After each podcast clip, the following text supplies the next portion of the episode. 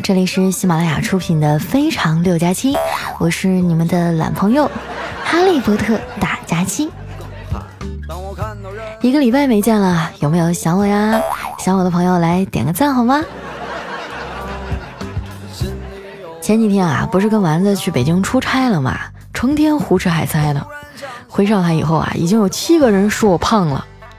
本来我挺郁闷的，不过又一想啊，中国有十四亿人口，相比之下，这七个人就只是沧海一粟，完全可以忽略不计了。所以啊，我觉得自己根本就没胖。不过丸子呀，可真是一点也没浪费，带他去吃火锅啊，就差没把汤端起来喝了。整那客户啊，一脸尴尬的看着我啊，说：“哎呀，我还以为丸子是你节目当中虚构的人物呢。”我说：“不是啊，真的，真的就像传说中那么能吃。”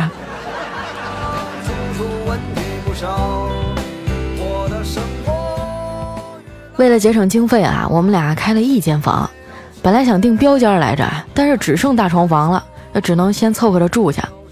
这丸子啊，晚上睡觉翻蹄子亮掌的，一会儿睡成大字，一会儿睡成一字，就给我挤得只剩床边一小条。完了吧，他睡觉还打呼噜，大腿哈动不动就咚一下压我身上了。第二天早上啊，我萎靡不振地爬起来，他还天真的问我：“佳琪姐，你怎么了？黑眼圈这么大呢？”我说：“丸子呀。”有人跟你说过你睡觉的时候喜欢骑人吗？他说没有啊，我我是不是压疼你了？啊，也没有，就是睡着睡着吧，一条大腿从天而降，那感觉好像一辆大卡车呀，从我身上碾压过去了。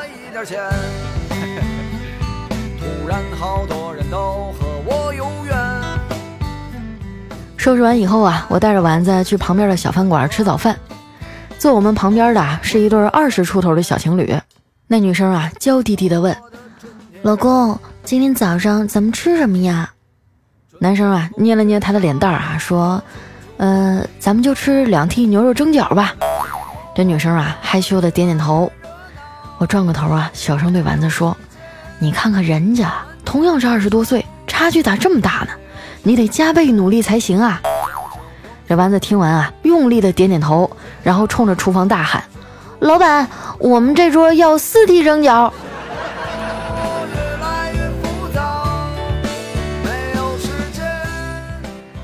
来了北京啊，怎么能不吃炸酱面呢？我看菜单上啊有老北京炸酱面，就点了一碗。端上来以后啊，我尝了一口，觉得特别咸。我说：“老板。”你这卤子是不是放多了？太咸了，能不能给我换一碗呢？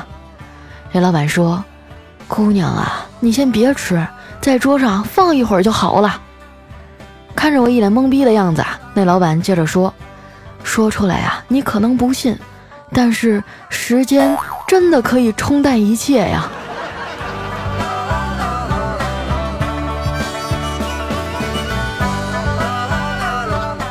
吃完了，我们俩去南锣鼓巷逛了逛。那边的老街呀，商业氛围已经很浓了，满眼啊都是义乌那边弄过来的小商品。可能所有的景点都一样吧。当它被大众所熟知的时候啊，原来的味道就变了。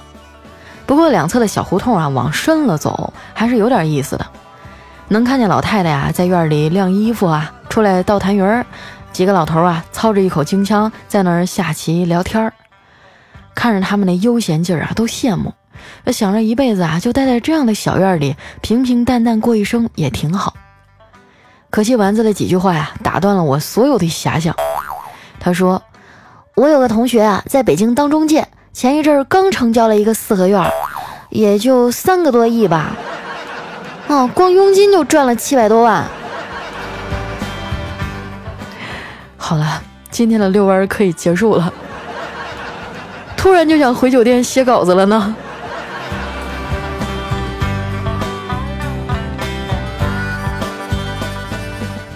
第二天啊，我们去拜访了一个客户，哎，你们应该都认识吧？就那黄金钱包，哎，对我迷之偏爱啊，据说是我粉丝那个。本来吧，这事儿不用我亲自出马，完了，我们销售说客户是个单身优质男青年。然后呢，我就决定啊，为了公司的利益和大局，为了能和客户更好的深入交流啊，我愿意奉献我自己。后来啊，在饭桌上见到黄金钱包的客户啊，是挺高的，也挺帅，就是比我小了好几岁。我看着他那纯真而崇拜的眼神，我都下不去手。哎呀，我觉得我为黄金钱包服务的积极性啊，受到了严重打击。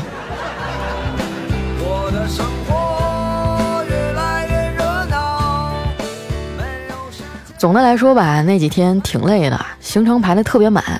从北京回来啊，我睡了将近二十个小时才缓过劲儿来。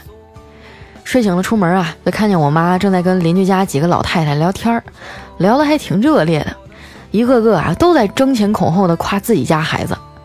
这楼上的李阿姨说：“我闺女啊可厉害了，在他们单位每个月业绩都是第一。”这楼下的张阿姨啊故作忧愁地说：“哎。”我闺女啊，天天特别烦，好几个男孩追她，都不知道选哪个好。我妈也不甘示弱呀，说：“我闺女啊，昨晚吃饭的时候吃了两个馒头，一个猪蹄子，俩鸡腿，完了又添俩大包子。有这样的妈哈，就何愁不孤独终老啊？”老妈看我睡醒了，就打发我去学校啊，接我侄子放学。你别看我侄子学习不咋地啊，那撩妹的技能可是杠杠的。有一回啊，我去学校接他放学，就看见他们课代表啊正在教他做数学题。那小姑娘啊，长得眉清目秀啊，像个洋娃娃似的。我侄子啊就目不转睛地盯着她看。讲完题以后呢，这小女孩问他：“小辉，你还有什么不会的吗？”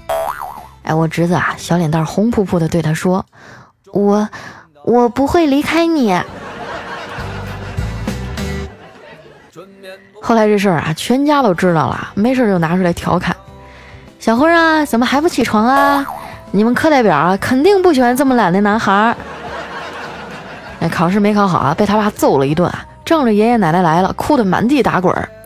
我说小辉啊，你再哭啊，我就把你这撒泼耍赖的丑样子拍下来，发给你们课代表。然后啊，他马上就爬起来了。前几天啊，我侄子回家闷闷不乐的，一问才知道啊，班级里有个学钢琴的小男孩，最近啊跟课代表走的特别近。我侄子这么讨厌学习的孩子啊，竟然破天荒的跟家里人商量啊，说想要报个特长班学弹琴。我哥就问他，那你想学什么琴呢？他想了想说，嗯，小提琴吧。我哥啊撇撇嘴说，学那玩意儿有啥用啊？要不这样吧。教你个一技之长，保证你终身受用，还能讨女人欢心，怎么样？我侄子听完啊，激动的问：“真的吗？什么技能啊？” 刷碗。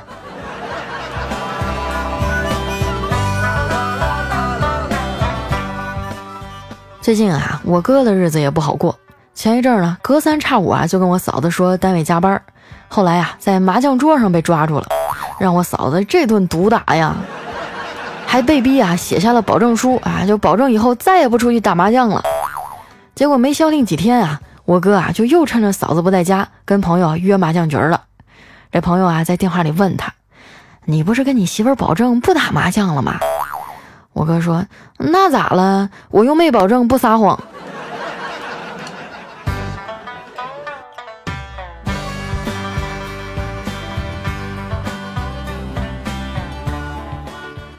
第二天早上去公司上班，哎，发现丸子没来，打电话一问才知道啊，他请假去相亲了。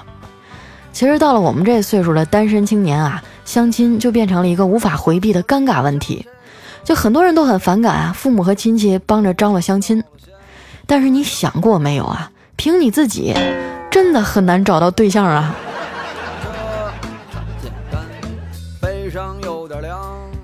以前啊，丸子有个暗恋多年的男神啊，是他高中时的学长。毕业以后呢，俩人都来了上海，于是啊，丸子就开始了艰难的倒追。也赶巧了哈，男神他们公司呢跟我们有业务合作，于是啊，我们特意安排丸子啊下班以后去男神家送资料。到的时候呢，正赶上人家吃晚饭，这男神的妈妈还挺热情，非要留他呀坐下来吃饭。这丸子呀也真的没拿自己当外人啊，一连吃了好几碗大米饭。吃完啊，红着脸鼓起勇气对他妈妈说：“阿姨，您做饭真是太好吃了，我我好想吃一辈子呀。”这阿姨听完脸色煞白啊，勺子都掉地上了，然后声音颤抖着说。丫头啊，这些饭其实都是阿姨从楼下餐馆订的。你要是爱吃啊，一会儿我给你一张他家的名片啊。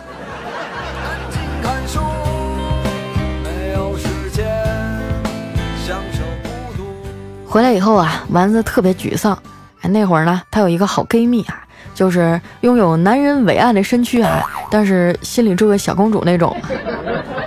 这闺蜜啊，看到这么难过，就很体贴的啊，给她做了几个爱吃的菜，还准备了几罐啤酒。这丸子呀，看着热乎乎的饭菜啊，突然觉得这样的生活其实也挺好。于是呢，就抬起头啊，红着眼睛对她的闺蜜说：“要不咱们俩就一起凑合着过吧？”没想到啊，闺蜜脸色大变啊，说：“不行，你没有男人要，我可是有的。”还是一个穷。光蛋。备受打击的丸子啊，从此沉迷于手机游戏，排行榜上那些啊，基本都玩个遍。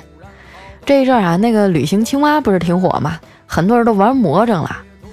中午的时候啊，丸子点了一个外卖哈，是干锅牛蛙，一边吃啊，一边悲痛的说：“蛙儿子，妈对不起你啊，可是外面的世界太险恶了，还是妈妈肚子里最安全。”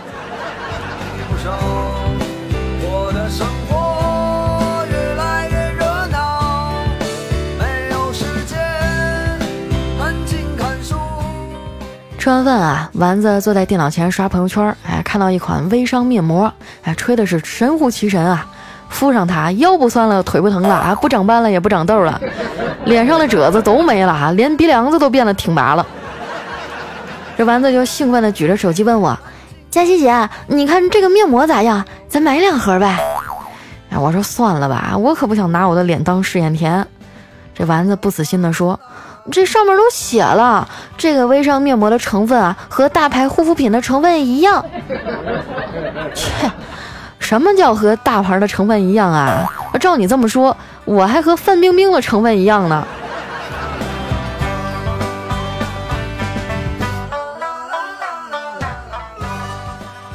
下班以后啊，我和丸子啊去附近新开的饭馆吃饭。他们家开业以来啊，人气特别旺，有的时候去吃啊还得排队呢。我和丸子啊占了靠窗的一张桌，然后啊点了一桌子菜，吃了一会儿呢，发现有个小妹妹啊一直站在我们旁边看，这丸子被盯得有点不自在呀，就问她：“小朋友，你是不是肚子饿了？要不姐姐请你吃饭吧？”哎，那小姑娘眨眨眼说：“姐姐，我不饿，这面馆的老板啊是我爸爸。”然后丸子就纳闷了：“那你为什么一直看着我吃啊？”嗯，我爸刚才跟我说，现在店里人多，让我看着点儿。我一看，就你吃的最多，我怕你吃完了不给钱。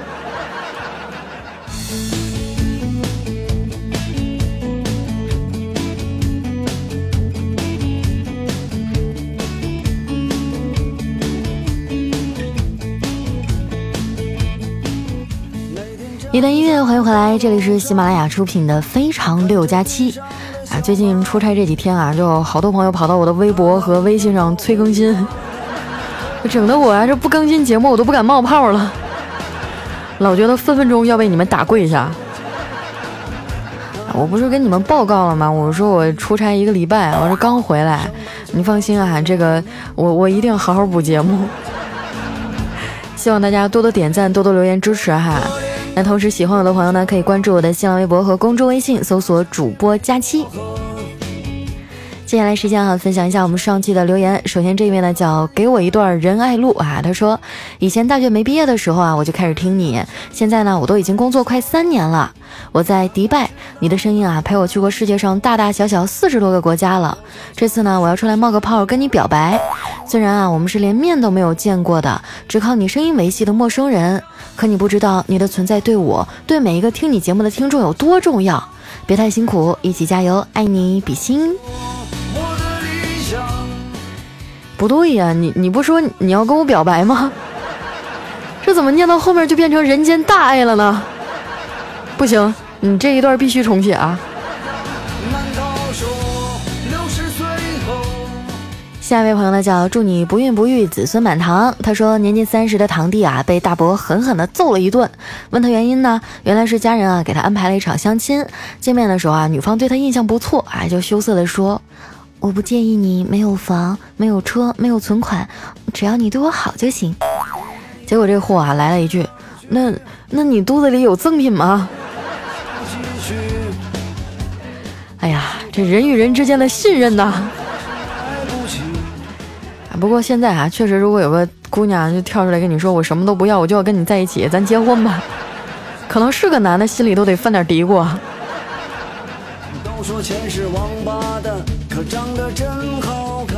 下面呢叫陈木逸轩，他说中午啊在学校听你广播的时候呢，班主任就在后面，求我的心理阴影面积。嗯，我感觉哈，你这个阴影的面积怎么也得有两室一厅了吧？下面呢叫李希贤，他说佳期啊，嗯，好歹我也向全班同学宣传了你的节目啊。有一天我在宿舍里啊，都凌晨了，你的节目还在放着。你说了一个笑话啊，我扑哧一声就笑了。完了，巡逻老师进来就大骂：“谁这么晚在听佳期的节目啊？” 你还记得我们的口号吗？我们的口号就是：“大哥别开枪，都是自己人呐。”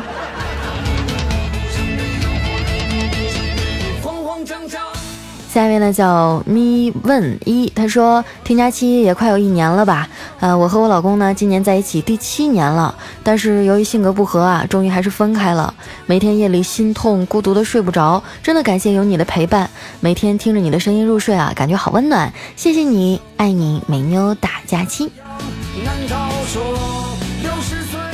哇，都已经七年了呀，那真的是挺不容易的。嗯，我曾经看过一说法，说是两个人谈恋爱啊，就基本上谈一年多两年，差不多就结了吧。如果说已经谈到了四五年、五六年还不结婚的，那基本上就结不成了。有的时候爱情真的是经不起等待哈。来看一下我们的下一位叫呼叫零一，他说佳佳，第一次听你的节目，声音好听死了。现在是凌晨三点二十，听你的节目陪我上班。嘿呦啊，注意身体啊！这夜班可伤肾呐。啊，下面呢叫勇者不休啊。他说，呃，我人在安哥拉啊，遥远的大非洲，在外国听你的声音啊，真的有家乡的感觉。我也是东北人，佳期啊，祝你越来越好吧。嗯，在非洲的大草原上是吧？我就发现我们这听众分布的特别广泛哈。上一个在迪拜，这个在非洲，还有没有在别的国家的了？来。我看我能，我的节目能在地球上插多少面小红旗儿？看着地上的小蚂蚁，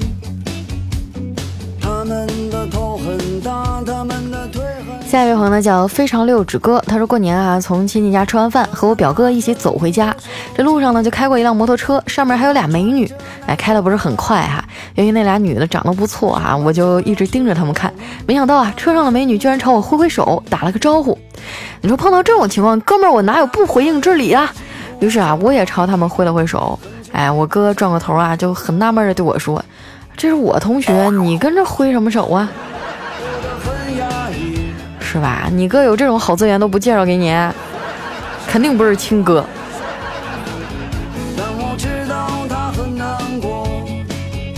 下面呢叫曾小妮儿啊，她说在男朋友的推荐下听你节目快三年了，嗯，我和男朋友相识十年，相恋七年，异国两年半，请温暖的佳期啊，帮我送给飞往国外的男朋友一句话：凯哥加油，来年春天见。哎呦我的天啊，我就发现了，你们根本就第一句是说听我几年了，完了往后的内容全部都是在撒狗粮，是不是？过分了啊，老妹儿，你们俩赶紧的，赶紧领证哈，不要再上我这儿来秀了。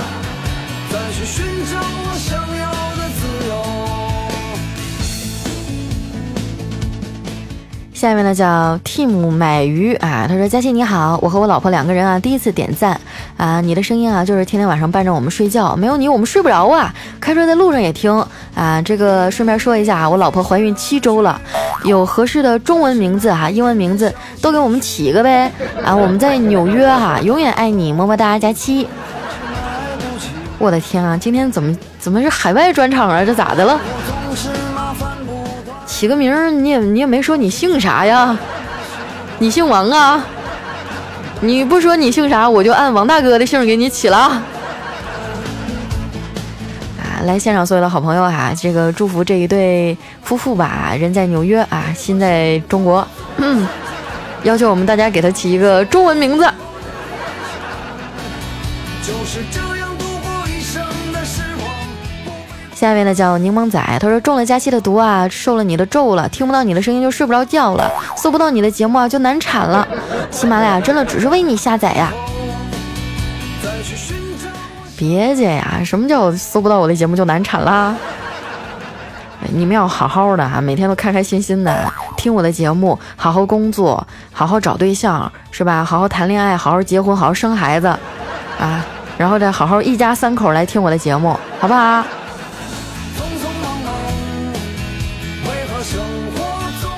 下面呢是谁是谁的谁啊？他说听了好多主播的节目，还是最爱你的声音啊！佳期，我觉得你最漂亮了。哎，我听说我们安卓新版本啊，已经可以上视频节目了。哎，你们想不想看我视频给你们录节目呀？嗯，不过估计到时候我会害羞吧。我经常会有一些听众跟我说：“说佳琪啊，看到你微博上的照片，就觉得就好有违和感啊！就你的真人和你的声音怎么差距那么大呀？”我也不知道啊，就是我现在出差也好，或者出去，包括坐车，就经常会有人问我：“哎，你还在上大学吧？是不是这个刚放假呀？怎样的？”我也不知道他们到底是想表达我年轻啊，还是想说我穿的土。